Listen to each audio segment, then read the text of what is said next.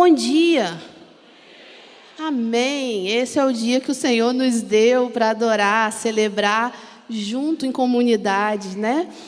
Antes de entrar no nosso assunto, no nosso bate-papo de hoje, eu queria dar um anúncio para você, uma informação importantíssima. Você que está aqui, você que está em casa, online, conectado, em casa, talvez nas férias, na estrada, seja lá onde você estiver, presta atenção nisso. Terça-feira, dia 1 de fevereiro, vão abrir as nossas inscrições do nosso CCM. Olha que lindo, gente. Nova identidade visual, novos cursos, sabe, novos formatos acontecendo. Então, a partir do dia 1 de fevereiro, terça-feira, as inscrições já estarão, estarão abertas. Essas inscrições vão até 4 de março. No dia 5, se você perdeu, adivinha só, vai ter que esperar a próxima etapa. Não vamos prorrogar a data de inscrição, porque compromete a logística do nosso curso. Então, você vai entrar lá no site ou no app da Segunda Igreja, e lá vai ter o direcionamento para que você faça a sua inscrição. Gente, nessa nova etapa, nós teremos dois, dois formatos de curso: online e presencial, ok? Então, presencial, nós temos poucos módulos ainda acontecendo nessa primeira etapa. Nós teremos Descubra, Lidere 3 e o curso Start, que são destinados aos nossos adolescentes de 12 a 15, 16 anos, os nossos adolescentes fazem parte do CCM Start. Então, você vai escolher, você que não fez o Descubra ou Lidere 3 e precisa fazer, você vai escolher, você vai ver que lá no site ou no app vai estar assim, ó, quero ser aluno presencial, aluno online. Você vai clicar ali e ele vai te direcionar para o lugar de inscrição, ok? Não fique de fora. Não desperdice aquilo que o Senhor tem nos entregue nesse tempo como capacitação para vivermos o que ele tem para a igreja dele. Aqui só não cresce, não aprende quem não quer, ok? Bem, dado a devida informação, eu quero compartilhar com você uma palavra que está lá em Números. Números, eu vou ler alguns versículos. Eu lerei, começarei a partir de Números 13, a partir do versículo 26, e lerei até Números é, 14, no vers, até o versículo 7. Tá bom? Então você abra a sua Bíblia, você que está em casa, você que está aqui. Abra a sua Bíblia e vamos ler juntos. Bem, eu já falei algumas vezes aqui que eu sou muito ruim de tema de sermão. E eu quero agradecer os meus amigos, porque esse tema não fui eu quem deu, deu para a mensagem. Eu até escrevi algumas coisas, mas eu tive alguns amigos ontem, tipo o pastor Daniel, o pastor Pablo, o pastor João Felipe, que ficaram me ajudando a entender que tema eu poderia colocar. Esse negócio de tema é muito difícil. Só quem é bom nisso é a Érica. Érica é ótima em colocar temas, gente. Eu sou muito muito ruim nisso. Eu estou achando que todas as vezes que eu tiver que fazer alguma mensagem, eu vou mandar para a Érica, para a Érica dar o tema da mensagem. Não é verdade? Eu acho que eu encontrei a solução, tá bom, Érica? Se eu tiver que pregar mais algum dia nas suas férias, você dá seu jeito, leia a minha mensagem nas suas férias e me dê o tema. Mas, de tudo que foi falado, eles, eles são muito criativos. Aí me deram muitos temas. Mas eu quero agradecer agora, particularmente, ao meu amigo pastor João Felipe, que eu coloquei o tema que ele me deu aqui. Então tá aí, eu não sei se já apareceu para você, né? mas tá aí, desfrutando a plenitude da presença. Ok? Eu não sabia o que, que eu vou colocar de tema, eu não tenho criatividade, eu não sou boa nisso e eu declaro minha falência aqui. Se alguém quiser me ajudar também, ó, me dá um cursinho de como colocar tema e mensagem. A Érica pode dar isso. Érica, você podia dar um cursinho para a gente de como fazer, botar tema e mensagem, né? Um guia prático, tá bom? Vocês podem me ajudar. Vamos lá. Eu vou ler com você, como eu disse, o livro de Números. E ele diz assim: Eles então retornaram a Moisés e a Arão e a toda a comunidade de Israel em Cádiz, no deserto de Parã, onde prestaram relatórios a eles e a toda a comunidade de Israel. E eles lhes mostraram os frutos da terra. Deram o seguinte relatório a Moisés: Eles quem, gente? Antes que eu continue, os espias, né? Moisés já tinha tirado sobre a, o mandamento de Deus, sobre a ordem de Deus, o povo do Egito. Eles estavam lá no deserto, né? O povo falou: vai, fala para Faraó deixar o meu povo ir me adorar, prestar culto a mim no deserto. E aí eles estão próximo de Canaã. Moisés, sobre a autoridade de Deus, escolhe um representante de cada tribo, os doze espias, e esses doze são enviados à terra prometida, Canaã. E esses doze, após passarem 40 dias em Canaã, espiando a terra, voltam com esse relatório. Qual é o relatório? Entramos na terra a qual você nos enviou, terra onde há leite e mel com fartura, e aqui, Moisés, estão alguns frutos dela, mas o povo que lá vive é poderoso. E as cidades são fortificadas e muito grandes. Tem, também vimos descendentes de Enaque, né, que eram considerados talvez os possíveis gigantes. Alguns falam que aquele gigante que Davi é, derrotou, matou, poderia ser também muito provável que fosse um, um Enaquim, um descendente desse povo. Né? E aí ele fala: os descendentes de Enaque. Os Amalequitas vivem no Negueb. Os Ititas, os Jebuseus e os Amorreus vivem na região montanhosa. Os cananeus vivem perto do mar e junto a Jordão. O então Caleb fez o povo calar-se perante Moisés e disse: Subamos e tomemos posse da terra, é certo que venceremos. Mas os homens que tinham ido com ele, os outros dez espias, disseram: Não podemos atacar aquele povo, é mais forte do que nós e espalharam entre os israelitas um relatório negativo acerca daquela terra. E disseram: A terra para o qual fomos em missão de reconhecimento devora o que nela vive. Todos os que vimos são grandes de estatura. Vimos também os gigantes, os descendentes de Enaque, diante de quem parecíamos garfanhotos, a nós e a eles. Naquela noite, toda a comunidade, que noite é essa? Após eles terem espalhado, eles não se contentaram em dar o relatório para Moisés, eles espalharam esse relatório negativo a todo o povo, né? Então, toda a comunidade começou a chorar em alta voz. Todos os israelitas queixaram-se contra Moisés e contra Arão, e a toda a comunidade lhes disse: quem dera tivéssemos morrido no Egito ou neste deserto, porque o Senhor está nos trazendo para esta terra, só para nos deixar cair a espada? Nossas mulheres e nossos filhos serão tomados como despojo de guerra. Não seria melhor voltar para o Egito?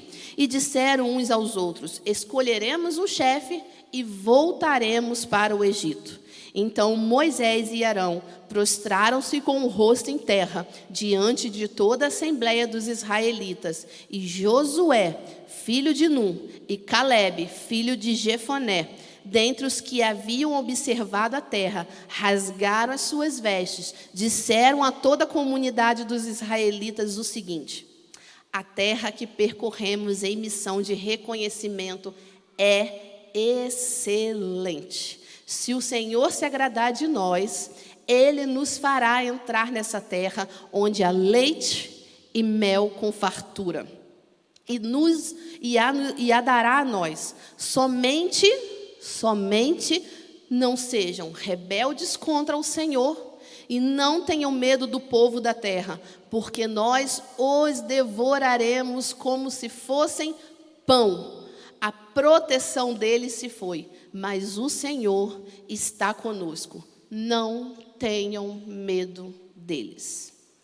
Amém? Nós sabemos que todo o desenvolvimento da vida, caminhada de Moisés, Velho Testamento, ele aponta para o Cristo. Ele aponta para aquilo que viveríamos, para aquilo que passaríamos. Ele, na verdade, é uma sombra. É uma sombra daquilo que todo povo viveria diante do Cristo e todo, e todo o propósito de rendição, salvação e transformação. Ele é uma sombra. Né? Moisés é uma tipologia do Cristo, aquele que viria. Baseado nisso aqui, eu quero mostrar algumas coisas para você. Aquela liderança, né, aquele povo que estava sob a liderança de Moisés, nesse texto aqui, eles estavam o quê, gente? A um passo. Exatamente a um passo de entrar na terra prometida, de viver a realidade da promessa. Mas, tragicamente, eles ficaram pelo caminho. Eles ficaram pelo caminho, sabe? E, ao exemplo desse povo, eu e você precisamos nos cuidar. Cuidar da nossa mente, cuidar do nosso coração, cuidar das nossas ações, para que, a exemplo daquele povo, não fiquemos também a um passo de desfrutar da promessa de Deus.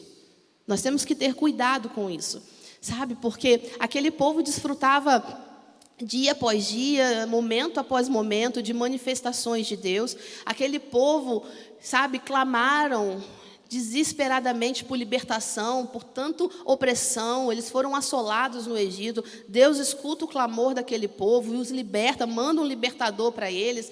E a todo tempo nós vemos o peregrino deles, eles murmurando e reclamando. Até que chegam a esse ponto de levantarem, de suscitarem a ira de Deus. E Deus estava irado mesmo. Irado ao tal ponto que, se você continuar lendo esse texto que nós lemos aqui, você vai ver que Deus primeiro fala assim: Ó, chega, Moisés. Eu vou matar esse povo e vou dar um povo novo, diferente para vocês. E Moisés vai lá, coloca-se como um intercessor entre Deus e o povo e clama em relação àquele povo, argumenta com o Senhor de, por, pela vida daquele povo. E aí aquilo ali abranda um pouco a ira de Deus e Deus fala assim: "Não, tudo bem. Tá bom, Moisés. Vocês podem entrar na terra. Quer saber? Entra. Entra lá na terra, né? Eu vou, vou fazer com que vocês entrem. Eu vou mandar um anjo à frente de vocês para ajudar vocês, mas eu mesmo não vou não. Eu mesmo não estarei. E aí Moisés fala: Senhor, por favor, não nos envie se a tua presença não for conosco. Moisés estava entendendo quem Deus era. Ele entendia que Canaã não passava de uma terra se a presença de Deus não estivesse ali. A promessa, o povo não havia entendido que a promessa que tinha que estava estabelecida para eles, não era só, não era uma terra pela terra, não era o leite pelo leite, não era o mel pelo mel, era a presença, era a manifestação contínua da presença de Deus. Moisés entendia isso. E eu quero dizer para você que o que nós temos de promessa é isso, não tem a ver com o que você pode possuir, não tem a ver com carros, aquilo que você pode ter, a sua casa, a sua família, o seu filho. Isso, é, isso tudo é muito nobre, isso tudo é muito bom, isso tudo é louvável, porque Deus te deu, mas a maior promessa promessa que nós temos que ter cuidado de não perder é a manifestação da presença. E é disso que eu quero falar com vocês. Eu estou mostrando de uma tipologia, mas isso é real, é contextualizado, é para hoje. Sabe, nós não precisamos sair daqui para desfrutar de Canaã, porque Canaã é o próprio Deus, é a presença de Deus. E aquele povo aquela geração toda, apesar de todos os milagres que eles vivenciaram, eles ficaram à beira do caminho. Quantos de nós estamos dentro dos templos, dentro dos auditórios das igrejas, fazendo muitas coisas para Deus, desfrutando do favor imerecido dele, mas corremos o risco de ficar pelo meio do caminho? Ninguém está livre disso. Precisamos cuidar da mente, do coração e das ações. Precisamos. Porque, sabe, gente, o maior inimigo que nós temos não é o diabo. Oh, não é? Não.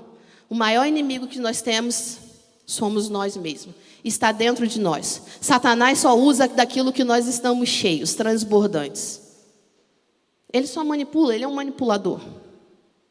E nós devemos cuidar disso, sabe? Nós precisamos cuidar para que, a exemplo dessa geração, não fiquemos pela, pelo meio do caminho, sabe? Vivendo em mediocridade aquilo que Jesus nos garantiu por meio do seu sangue com plenitude. E eu não estou falando de você não ter problemas, eu não estou falando de você ter dias de choro, dias de dificuldades, não tem nada a ver com isso. Isso não te torna, ou não nos torna uma, um evangelho medíocre. Porque o, o próprio Senhor fala: No mundo tereis aflições, mas tem de bom ânimo, porque eu venci o mundo. E se você está nele, você pode vencer também. Viver plenitude é saber que, apesar das situações, apesar das circunstâncias, o meu redentor vive. Eu vejo e vivo a suficiência de Deus na minha vida. Falamos sobre isso, mas não vivemos a plenitude disso. Não vivemos. Sabe? Aqueles espias, gente, eles viram a terra, eles experimentaram dos seus frutos, mas não desfrutaram da sua plenitude, porque não entenderam quem Deus é. E com isso não se cuidaram. Não cuidaram dos seus pensamentos, não cuidaram do seu coração, não cuidaram das suas ações. Por que não cuidaram das suas ações? Porque essa problemática dos espias, ela não se limita aos espias. Ela se limita a todo um povo porque eles não se conformaram em apenas dar o um relatório negativo a Moisés, a liderança, a Arão. Eles inflamaram o coração daquele povo. E, gente, pelo amor de Deus, sabe o que nós precisamos entender? Que a nossa mente, a nossa visão errada acerca de quem Deus é, oferece um evangelho medíocre, um evangelho mentiroso, um evangelho opressor, sabe? Oferece, gente, uma graça barata e que não é a graça de Jesus. Bonhoeffer fala muito sobre isso. Ele tem esse livro que fala sobre o discipulado. Ganhei do meu amigo Osney, por sinal, porque o que nós tínhamos foi emprestado e subtraído de nós, né? E o Osney foi usado por Deus, né? Ele fala sobre isso, sobre essa graça barata. A graça de Jesus é preciosa, ela não cabe nos nossas, nas nossas convenções, nos nossos achismos, sabe? Naquilo que nós construímos acerca de um Deus. De um Deus, porque não é o Deus. Não é o Jeová. Sabe? Somente o Espírito Santo de Deus é capaz de nos conduzir de forma plena e íntegra a fim de vivermos a promessa. Será que realmente nós temos entendido a suficiência de Deus em nós? Você entende a suficiência de Deus em nós? Eu tenho me perguntado. Nesses dias de férias, e abre parênteses, eu ainda estou de férias. Estou aqui, mas estou de férias. Só mais alguns diazinho e acaba a mamata. Mas nesses dias de férias eu pude ler alguns livros e um deles fala sobre esse Deus da suficiência. E eu venho me questionando: será que eu entendo essa suficiência de Deus? Deus é suficiente em todos os momentos, em todas as áreas da minha vida? Deus é suficiente enquanto está tudo bem, quando não está tanto bem assim. Eu tenho entendido a suficiência de Deus? Isso é uma pergunta que nós temos que nos fazer diariamente. Porque se entendemos, queridos, realmente quem Deus é, e somos discípulos de Jesus, não teremos problema. Não teremos problema de deixar a nossa relativa segurança, sabe, o nosso conforto, sabe, aquela segurança de vida, porque todos nós gostamos de estabilidade, de segurança. Faz parte da nossa natureza, né? Mas discípulo de Jesus, ele não tem dificuldade de entregar. Aquele povo, ele, ele não entendia que a segurança deles não estavam em lutar contra os enaquins. Eles não entendiam isso. Eles não se sentiam seguros sobre a, ou sob a palavra que Deus tinha liberado, que eles iriam herdar aquela terra. Eles não se sentiam seguros nisso, sabe? Quem é discípulo de Jesus não tem problema em deixar a sua relativa segurança para aquilo que o senso padrão comum das pessoas entendem, pelo menos como segurança, e ir para o lado da insegurança, para o campo da insegurança. Insegurança é essa que, na verdade, é segurança. Jesus fala assim: aquele que tentar salvar a sua própria vida, perderá. Não é isso que ele fala? Porque só eu quem dou a vida. Né? Só Jesus que dá a vida. Sabe? Discípulo de Jesus entende que segurança não está no, no chão de terra firme que você pode pisar, nos dígitos da sua conta bancária que garante as contas a serem pagas no seu vencimento, numa família estabilizada, arrumadinha, numa casa própria. A sua segurança não está nisso. A sua segurança não está naqueles que te cercam e você acha que podem te dar algum tipo de conforto e proteção. A sua segurança não está nisso. A sua segurança está em se lançar, em se tornar verdadeiro discípulo de Jesus e não somente seguidor. Não somente seguidor, sabe? É, somente quando estamos nele conseguimos largar uma situação previsível e estável, que nós achamos que seja, né? E para essa situação de imprevisibilidade e instabilidade e que descobrimos nele que sempre estivemos estáveis e né, imprevisíveis. É isso é ir na contramão daquilo que o mundo diz que é o certo, que é o correto. É isso que o discípulo de Jesus faz. Gente, pensa só: aqueles homens eram enormes, eles habitavam naquela terra. Seria humanamente é, entendível e aceitável eles terem medo daquilo ali? Tem, não seria? Se você fosse agora na rua e tivesse um, um, um grande grupo de pessoas muito grandes com cara de mal, você não ia ter medo? Você não ia temer apanhar, ser assaltado? Você não ia temer? Faz parte da nossa humanidade. É seguro nós ficarmos do lado de dentro do portão se tem algo estranho, se tem um povo estranho do lado de fora. É seguro, mas quem nos garante a segurança não são as grades. Quem nos garante a segurança é ir sob uma palavra daquele que nos gerou e tem todo poder. Entenda que eu não estou falando para você sair por aí pela madrugada enfrentando ladrão, não, hein, gente? Pelo amor de Deus, não é isso que eu estou falando, não, tá? Isso é estabilidade. Isso significa, gente, na verdade, deixar o domínio das possibilidades limitadas e, através de Cristo, por meio de Cristo, ir para o domínio das possibilidades infinitas. Porque nele as possibilidades se tornam infinitas. Aquilo que você não pode fazer, aquilo que você não faz na força do seu braço, nele você faz, nele você vai, nele você vive. Sabe? Ele é a única realidade que liberta. Ele é a única realidade. Quem Deus é para você? Quem Deus é para nós? Quais os pensamentos você tem construído acerca desse evangelho da graça? Como você se enxerga diante dos enaquins? Eles se enxergavam como garfanhotos. Como você se enxerga? Tem uma frase de um pensador americano chamado Frank Outlaw. E essa frase ficou muito conhecida porque Margaret Thatcher, ela fala dessa frase e no filme, se você quiser assistir, assista, Dama de Ferro, mostra o, a situação onde ela fala essa frase. E ela diz assim, na verdade ele, né? Vigie os seus pensamentos, eles tornaram, eles tornarão-se palavras. Vigie suas palavras, elas tornam-se ações. Vigiem suas ações, elas tornam-se hábitos. Vigiem seus hábitos, eles formam o seu caráter. E vigie o seu caráter, ele se torna o seu destino. A forma que eles pensavam Deus a forma que eles tinham construído na mente deles quem Deus era, o seu poder, tornou-se o destino daquele povo. Eles morreram sem desfrutar da plenitude da promessa, sem desfrutar da terra, sabe? Se temos construído uma ideia errada de quem é Cristo, transmitiremos também uma mensagem errada. Não tem como vamos transmitir uma mensagem errada, porque nós enviamos ou compartilhamos com o outro daquilo que nós temos dentro, daquilo que estamos cheios, sabe? Nós iremos transmitir um evangelho opressor, um evangelho mentiroso, uma graça barata. A igreja de Jesus está vivendo um tempo muito precioso.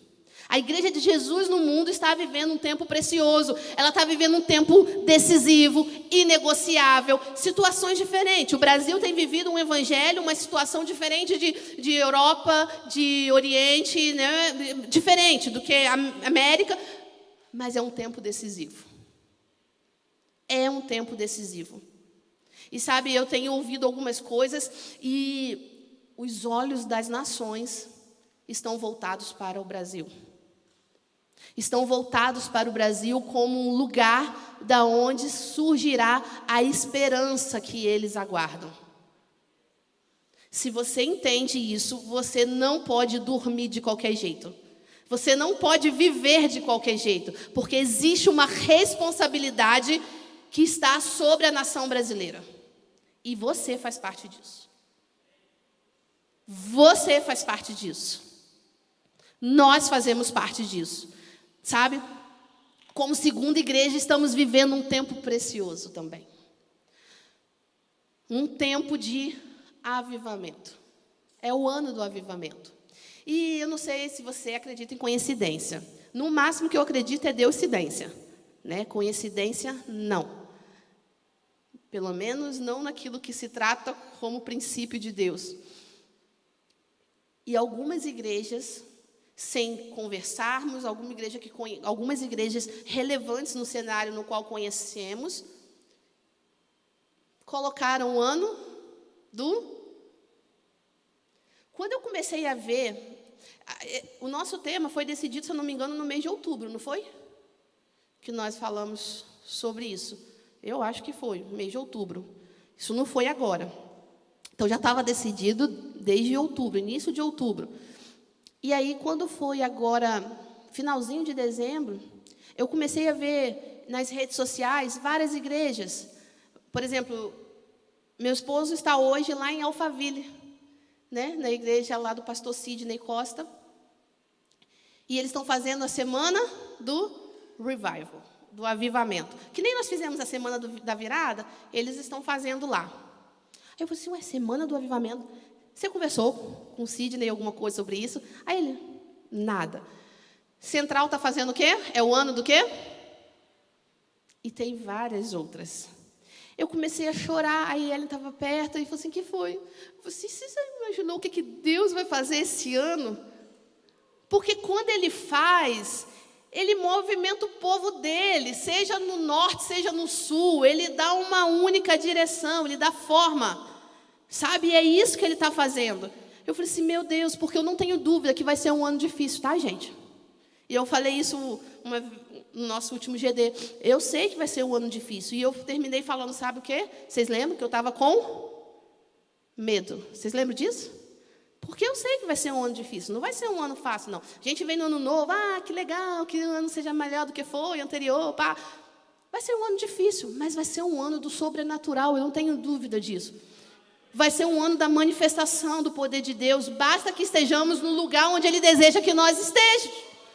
Sabe? Vai ser um ano do sobrenatural. Vai ser um ano onde pessoas que estão movidas por, por por pesos, ancoradas por algumas coisas, vai precisar se libertar, porque estamos em, em, em, período decisivo da igreja. Sabe, gente? Nós precisamos entender isso. Nós precisamos entender o movimento de Deus para a igreja preciosa dele. Nós não podemos falhar. E não falharemos ou deixaremos de falhar por conta da nossa capacidade, mas por quem nós somos nele. Pela forma que entendemos ele. Que entendemos quem nós somos nele. Avivamento não é mero movimento. Avivamento não é emocionalismo. Não é. Não é você ficar arrepiado. Não é você falar mais alto. Sabe? Não é ter um, um louvor assim, meio mantra, para te deixar chapado, sei lá, como é que é. Não é isso. Não estou falando que isso é ruim, não. Preste atenção. Não estou falando que é ruim, não. Eu gosto de louvores. Sabe que a adoração, o louvor tem a sua função. Ele é, ele é importante, Deus gosta disso, mas não é isso. O avivamento não é isso. Não é você ficar arrepiado. Avivamento tem a ver com rendição. Avivamento tem a ver com pessoas sendo atraídas, transformadas pelo toque do Espírito Santo. É pessoas, sabe, olhar para você e ver Deus em você. Isso é avivamento. Se a gente olha para a história, a gente olha para aquilo que Deus fez, nós vemos avivamento, sem, sabe, pessoas se rendendo sem palavras, sem apelos, sem emocionalismo. Isso é avivamento. Isso é avivamento. Tudo que Deus faz tem a ver com gente, tem a ver com pessoas saindo, sabe, de, de chiqueiros, de, de lodo e sendo transformada pela, pelo sangue de Cristo, pela verdadeira graça. É você pregar sem palavras, é pregar com a vida. São pessoas sendo atraídas, transformadas por um toque especial. E você ver, você entender que nada teve a ver com você. Isso é avivamento. Pessoas abandonando o pecado. Pessoas descobrindo a sua alegria, a plenitude, a suficiência em Deus. É disso que estamos falando. É disso. É sobre isso que Deus tem liberado nós temos feito coisas demais. E algumas delas Deus não tem o menor interesse. O menor interesse. A igreja de Cristo, ela é responsável por ensinar acerca do verdadeiro evangelho. Aqueles homens, com aquele relatório, eles não mostraram quem Deus era e eles inflamaram o coração daquele povo. Nós somos uma comunidade em cela, querido. E nós dizemos que uma igreja em cela é uma igreja formada por líder. Ah, mas eu não lidero cela. Esquece, você é líder. Porque a gente já aprendeu aqui que liderança não é cargo, não é posto. Liderança é o quê? Vocês sabem o que é liderança? Influência. Liderança é influência. E aqueles homens usaram a influência que eles tinham para matar a espiritualidade daquele povo. O que você está fazendo com aquilo que Deus tem te entregue? Ou tem te entregado? Isso é liderança. É influência. O que é influência? Flu, influência é você fluir dentro do outro. E o que, que você tem fluído dentro? Um Deus miúrgo, um Deus que não protege, um Deus mentiroso, um Deus que diz que vai e não vai. É esse? É um Deus enjaulado? É um Deus opressor? Eu acho que eu já falei aqui, tem um livrinho do Paul Walsh, e ele fala sobre o verdadeiro evangelho. Ele, ah, as pessoas têm o hábito de se esconder atrás da frase de que as pessoas não querem Deus. As pessoas não querem Deus. E aí, aí assim, arruma o seu discurso, a sua incapacidade ou a sua negligência enquanto servo atrás dessa frase. E ele diz assim: não é isso que eu vejo. As pessoas querem Deus sim. Ela não quer o Deus que nós oferecemos, que não é o Deus do Evangelho. Não é a graça preciosa.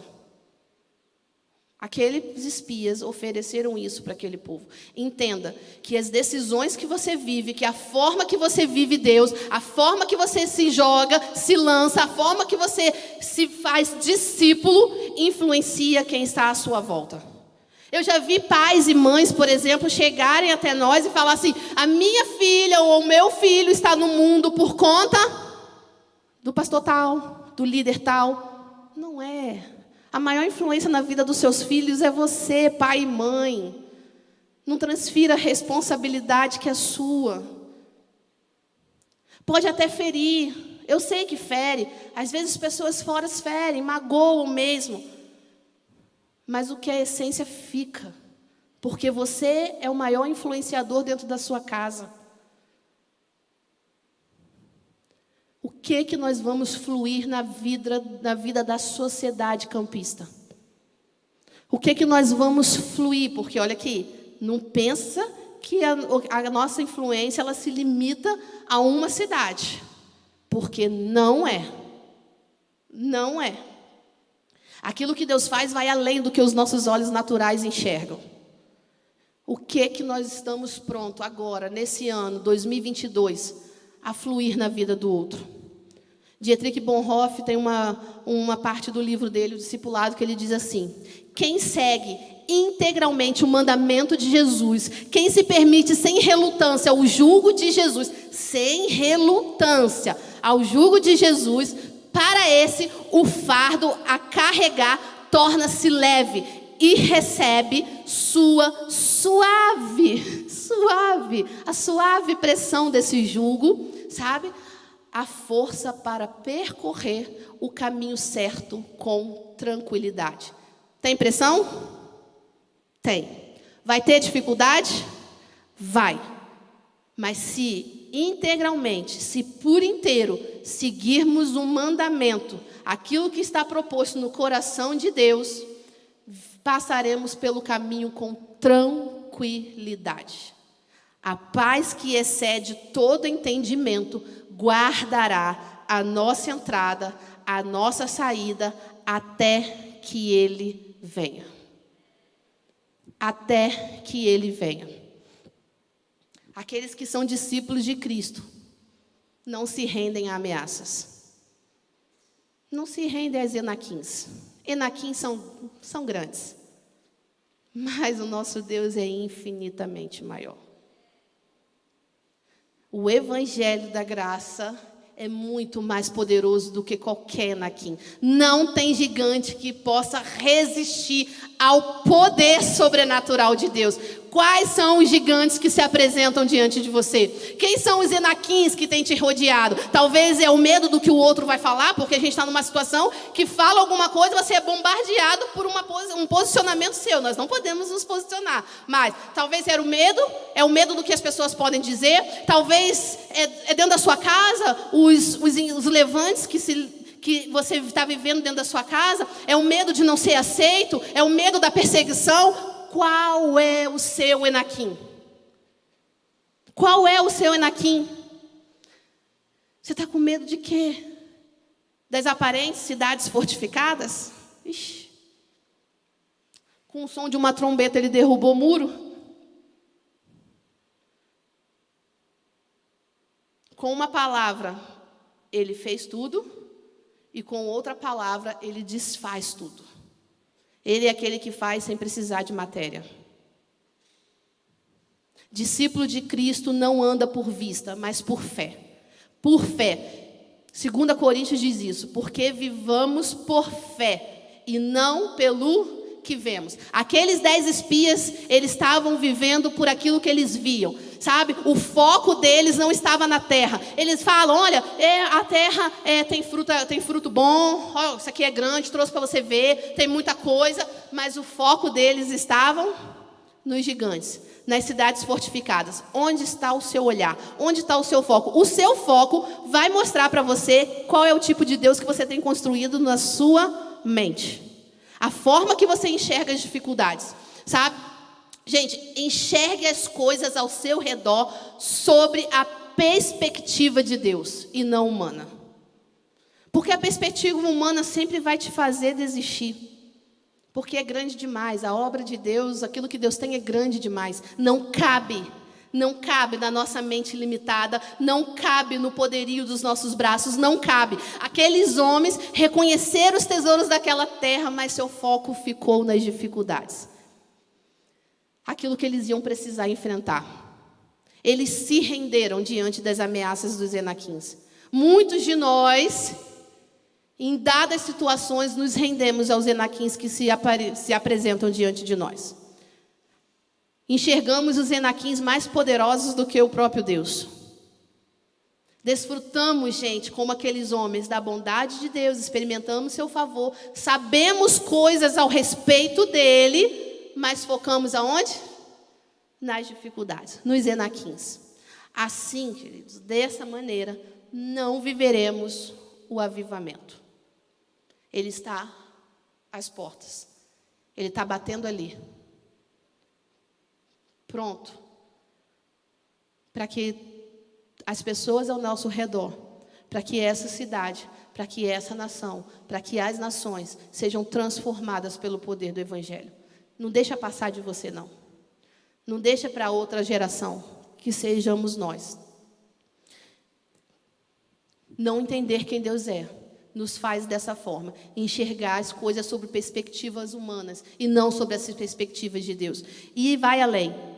Quando entendemos Deus de forma errada, também nos faz enxergar de forma errada quem nós somos em Deus. Nós precisamos enxergar de forma correta quem Deus é em nós, ou o que ele fez de nós. Aqueles homens, eles falam assim: olha, seremos é, esmagados como os garfanhotos, porque eles se viam assim, e, ele, e, e, ele, e o texto diz assim: é, a nós e a eles. Ou seja, eles nem só eles se viam como garfanhoto, mas eles tinham certeza que eles eram vistos como garfanhotos. A expressão de Deus não brilhava neles, porque eles não entendiam quem Deus é. Sabe o que as pessoas verão em nós? Aquilo que nós temos convicção de que somos. Em Deus. Não é na nossa força, não é do nosso jeito. Recebemos a essência de um Deus forte. Ele soprou. Ele não soprou em bicho nenhum, em animal nenhum. Ele soprou em nós a essência dele. O fôlego ele soprou em nós que, que é isso? Que Deus maravilhoso é esse? Ele soprou. E se, soprou, e se ele soprou, entenda, nós temos atributos que Deus comunicou a nós. Nós temos a força que vem dele, nós temos o poder que tem nele. Você retende isso, você recebe esse poder. Nós somos invencíveis como ele é, sabe? Nós podemos governar sobre todas as coisas como ele governa. Quando entendemos isso com todo o nosso ser, recebemos a identidade daquele que nos gerou. Passamos a nos ver de forma como Deus nos vê. Não tenha medo dos enaquins. Enaquins, nós mastigamos como pão. E alguém que fez chover pão no deserto sabe de pão, né? entende de pão. Ele diz que ele é o pão vivo, o carboidrato vivo que desceu do céu. Ele multiplicou o pão pelo menos duas vezes de pão, ele entende. Se ele disse que comeríamos como pão, você pode crer, você vai comer como pão. E não vai te engordar, não, vai te tornar mais forte. 2 Coríntios diz assim: por isso, por amor de Cristo, regozijo-me nas fraquezas, nos insultos, nas necessidades, nas perseguições, nas angústias, nos enaquins. Pois quando sou fraco, aí é que sou forte. Paulo fala isso. Aquilo que não depende de você, que você se vê fraco para lutar, para viver a promessa de Deus para esse tempo, entenda, nele você se torna forte, completamente capaz completamente capaz. O que então, queridos? O que então precisamos fazer para que não venhamos a ficar pelo meio do caminho e impedir, e não só ficar, mas impedir que outros desfrutem dessa plenitude da presença, para que vivam o ano do avivamento.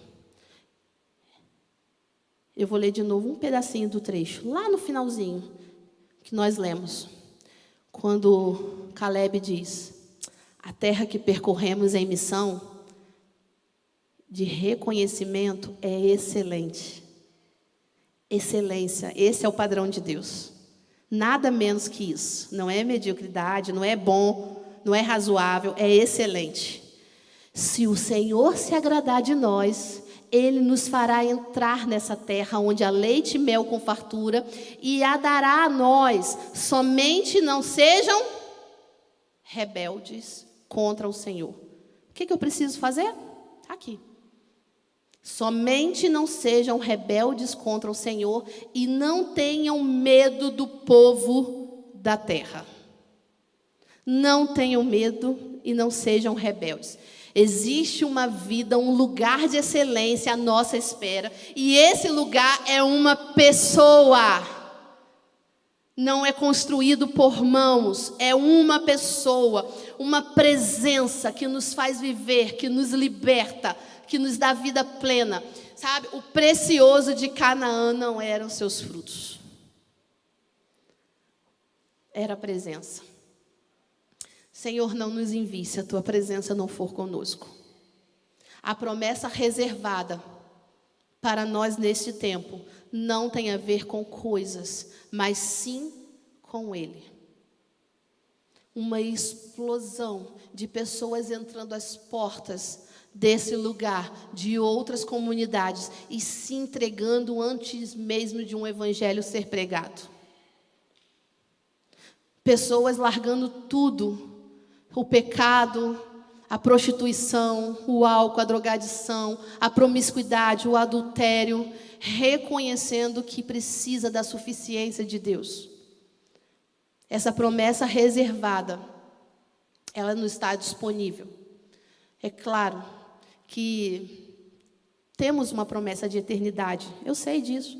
Né? Nós temos a promessa de salvação, de habitar no céu, e isso é promessa. Talvez a gente olhe para Canaã no texto e pensa só na eternidade. Eu estou falando de uma promessa a ser desfrutada hoje. Nesse tempo, de uma presença que não se finda, de um poder que não se acaba, de uma chama que não se apaga. É disso que eu estou falando, sabe? Tem uma, uma, uma promessa de manifestação, de um avivamento chegando, de pessoas sendo transformadas. Nós só precisamos dessas duas coisas. Não sejam rebeldes contra o Senhor. Sabe o que é rebeldia, queridos? Rebeldia é um ato de lutar contra alguém ou alguma coisa, usando força, usando argumento. Isso é rebeldia. É oposição, é resistência, comportamento que caracteriza pela desobediência. E uma palavra me chamou a atenção: obstinação. E você, você sabe que teve um ano que eu fui lendo a Bíblia e eu fui marcando na minha Bíblia todas as vezes que a palavra obstinação aparece na minha Bíblia. Toda a minha Bíblia é grifada. Um, dois, três, quatro. E eu fiquei chocada com o número de vezes que aparece essa palavra obstinação. E como somos obstinados. Como nos apresentamos com o coração enrijecido, endurecido nos apresentamos rebelde. Mesmo parecendo viver em mansidão e obediência, podemos estar em lugar de rebeldia. Sabe, rebeldia, eu fiquei pensando o que, que eu podia definir a palavra rebeldia. E para mim, rebeldia é característica de um coração incrédulo. Um coração incrédulo é um coração rebelde. Como? Eu vou mostrar para você. Hebreus 3,7 diz assim: Assim como diz o Espírito Santo, Hoje, se ouvirem a sua voz, não endureçam o coração, como na rebelião durante o tempo da provação no deserto, onde os seus antepassados me tentaram, pondo-me à prova, apesar de, durante 40 anos, terem visto o que eu fiz. Por isso, fiquei irado contra aquela geração e disse: O seu coração está sempre se desviando, e eles não reconheceram os meus caminhos. Assim, jurei na minha ira: jamais entrarão no meu descanso. Cuidado, irmãos, para que nenhum de vocês tenha um coração perverso e incrédulo, que se afaste do Deus vivo. Ao contrário, regozijem-se um aos outros, a todos os outros, os dias durante o tempo que se chama hoje, de modo que nenhum de vocês seja endurecido pelo engano do pecado, pois passamos a ser participantes de Cristo, que de fato nos apeguemos até o fim, à confiança que tivemos no princípio. Por isso é que se diz: se hoje vocês ouvirem a sua voz, não endureçam o coração como na rebelião. Quem foram os que ouviram e se rebelaram? Não foram todos que Moisés tirou do Egito, contra quem Deus esteve irado durante 40 anos, não foi contra aqueles que pecaram, cujos corpos caíram no deserto e a quem jurou que nunca haveriam de entrar no seu descanso, não foi aqueles que foram desobedientes, vemos assim que por causa da incredulidade não puderam entrar. Rebeldia tem a ver com coração incrédulo. E a tua incredulidade te impede de ver quem Deus é e desfrutar da promessa. Somente não sejamos rebeldes contra o Senhor. E segundo, para nós terminarmos, não tenhamos medo. podemos vencer o medo. Podemos vencer o medo através da oração, da busca inconstante, da, do jejum. Nós podemos vencer. Sabe, muitos medos que possuímos não tem a ver com simples sentimento de autoproteção, de sobrevivência, não. A verdade é que nós lutamos contra o espírito de medo. Alguns medos que têm nos parado enquanto igreja têm a ver com o espírito de medo. Timóteo diz isso, pois Deus não nos deu um espírito de covardia, porém nos deu um espírito de poder, amor e de equilíbrio. Portanto, não se envergonhe de testemunhar do Senhor. Sabe alguns dos gigantes que temos que lutar? Espírito de medo. Eu preciso lutar contra o espírito de medo todos os dias. Nós precisamos viver com ousadia o poder que existe dentro de nós. Maior é o que está conosco do que os que estão com eles. Enaquim são grandes, são muitos, mas eles não são maiores do que o poder que habita em nós. Ele não é maior do que o Deus que fez todas as coisas. Quais gigantes você precisa derrotar? Qual espírito tem habitado em você? Sabe, é, um pouquinho mais à frente, nesse texto que lemos de Números, lá no versículo 24, o texto diz assim: Mas como o meu servo Caleb tem outro espírito e me segue com integridade, eu o farei entrar na terra que foi observar seus descendentes, né, que seus descendentes a herdarão. O texto diz: Mas o meu servo Caleb tem outro espírito. E esse espírito não falava sobre o Espírito Santo. Ele fala sobre o espírito de vida, o ruar, o sopro, sabe? A essência de Deus. O texto declara isso que em Caleb o que possuía era o espírito da ousadia, o espírito de Deus poderoso, sabe? A essência daquele que o gerou e não o espírito de covardia. Não tenha medo. Em Caleb estava o ruar, em você está o ruar. Deus soprou sobre você. Tome posse da essência que ele liberou sobre a sua vida, daquilo que ele te fez pleno, daquilo que ele te fez cheio, sabe? A vida que nos faz viver o avivamento essa é a vida soprada dentro de nós. Não tenha medo. Não tenha medo de viver essa vida e de, de distribuí-la a quem está ao seu redor. Não tenha medo. Ele é o maior interessado em firmar teus passos, te tornar ousado, empoderado e viver o avivamento para esse ano. Não tema. Não tema os enaquins que se apresentam diante de você. Eu não vou temer os enaquins que se apresentarão diante de mim nesse ano, e no próximo ano, e no outro ano. Talvez em alguns momentos, minhas pernas irão tremer, você vai ficar assustado, mas traga à memória o que pode te dar esperança. Entenda quem Deus é. E se coloque à disposição de viver o poder de Deus que habita em você. Eu vou encerrar. E eu queria ler só um trecho do livro de Josué. Eu amo isso aqui. Josué 1.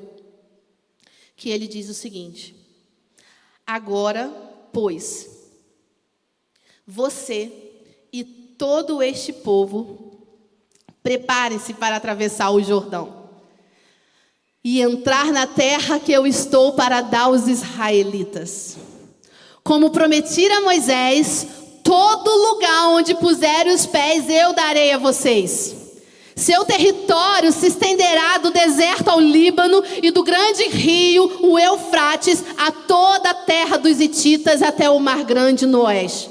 Ninguém Ninguém, medo algum, enaquim nenhum, ninguém conseguirá resistir a você todos os dias da sua vida, assim como estive com Moisés, estarei com você. Nunca o deixarei, nunca o abandonarei. Seja forte, segunda igreja, seja corajosa, segunda igreja, porque você conduzirá este povo para prometi sob juramento aos seus antepassados. Somente seja forte, muito corajoso e tenha cuidado, tenha cuidado de obedecer. Estejam prontos para viver o avivamento de Deus sobre a nossa cidade, sobre a nossa nação. Aleluia! Você pode ficar de pé e adorar o Senhor.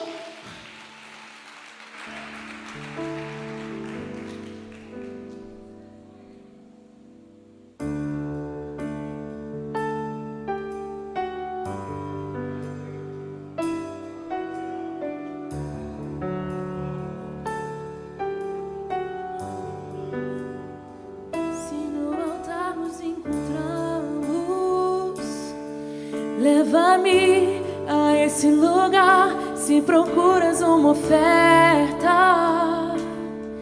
Eis-me aqui, tudo eu te dou, serei um vivo sacrifício a ti. És o fogo que refina, vem me consumir. Eu quero ser provado pelo fogo, purificado.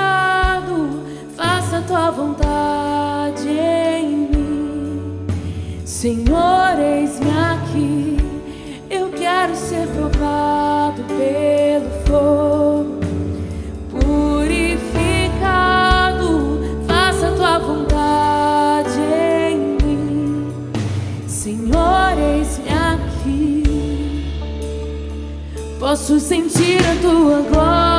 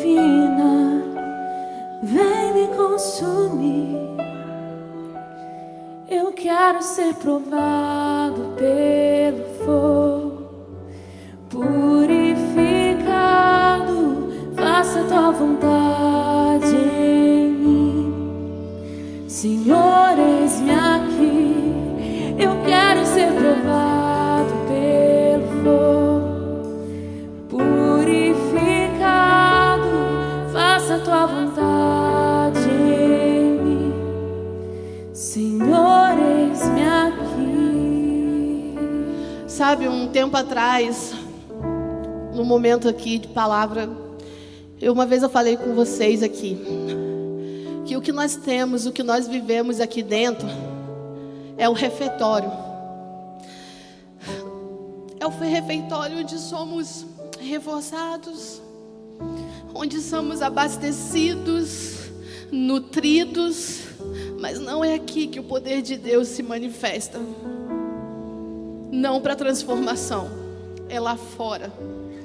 É lá fora que nós apresentamos esse Deus, esse Deus suficiente. E eu me coloco aqui junto de vocês, porque se nós formos sinceros, não é difícil olhar para dentro de nós e ver um coração rebelde, um coração insubmisso, que tenta fazer do seu jeito que busca a suficiência em Deus para si mesmo e não para transformar pessoas. Não é difícil nos depararmos com medo, com anaquins que se apresentam diante de nós. Mas existe um peso de responsabilidade. E o que é meu por responsabilidade é maior daquilo que é meu por direito. É direito seu continuar do seu lugar. É direito seu continuar fazendo o que você faz, da forma que você faz. Mas é responsabilidade sua ir lá fora e distribuir o fogo que está em você para aqueles que estão sem esperança, que não entenderam, não viram a terra, que estão morrendo em vida.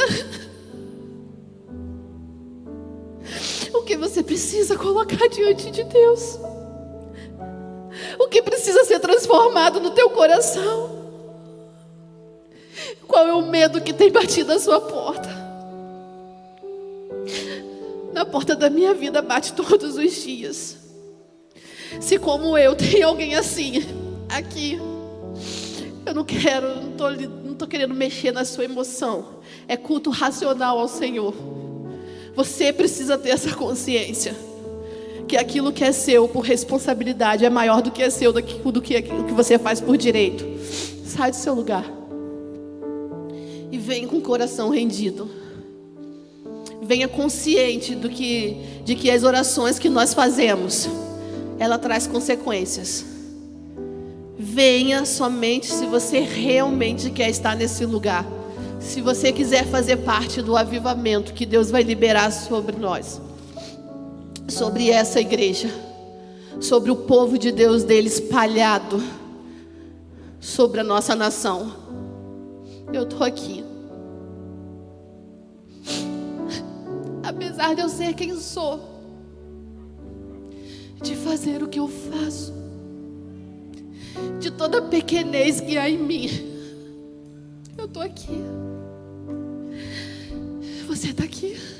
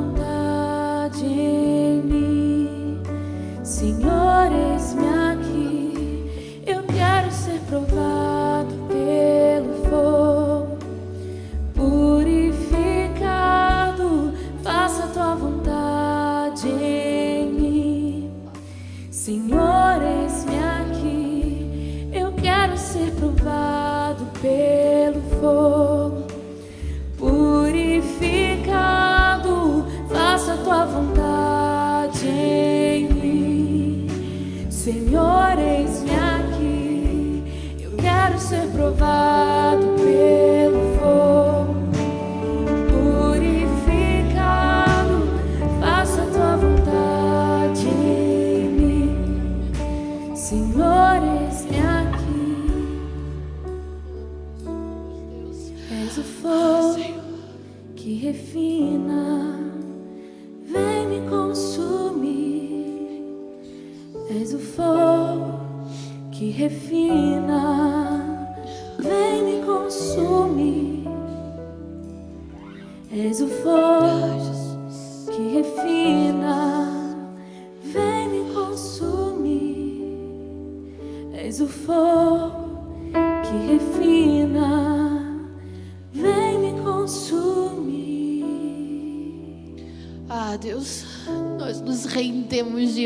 Seu poder.